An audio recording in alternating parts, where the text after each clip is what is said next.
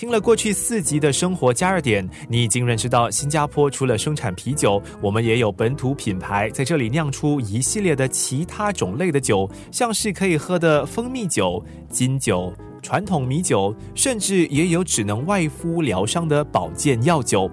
拿来用的先不说，吃酒是为了享乐，但是对于酿酒人来说，几乎每天都得面对或者是品尝自己的产品，久而久之，难道不会对他产生厌烦甚至是畏惧的情绪吗？听生产金酒的 Brass Lion 微型蒸馏酒厂的品牌大使 Kino 怎么说？生活加热点，怕呢？绝对不会，因为通常喝到怕的人就是有点过量享用了，你懂吗？我本身就是因为很喜欢。酒，我以前也是有跟别的品牌合作过，我也是有接触到很多不一样的，就是 whisky rum 之类，也有喜欢过的，把绝对喝不腻的是金酒。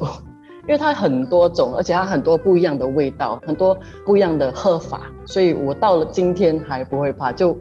有时候放工也就可以，你 know 简单的享用一杯酒，是酿酒人的一个长期陪伴，已经成为了他们生活当中不可或缺的一部分。即便是不能喝、只能用的中药保健产品，全气到筋骨灵。对从小到大看着父亲在家中研制该保健药酒的品牌代表林金燕来说呢，也是如此。我们这个金骨灵是外敷药酒来的，用酒浸泡中药饮片来制成，味道是有一点烈的，但是闻久了，我们变得也习惯了，我反而不会去嫌弃。哎呀，这个药材味很重，我可能会觉得闻这些中药材身体会比较健康。生活加热点，除了是让生活当中继续有熟悉味道的陪伴，有的酿酒人会选择酿酒，也是因为背负着文化传承。成的使命，像是 W 米酒的季中和雪清。米酒一路承传来是一种文化，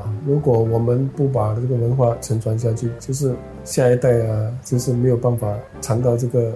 美好的佳肴了。毕竟酿米酒，个人有个人的酿法了，所以我们是只是照我们的传统这样酿制这样，而且酿米酒是一种福气，我很满足了。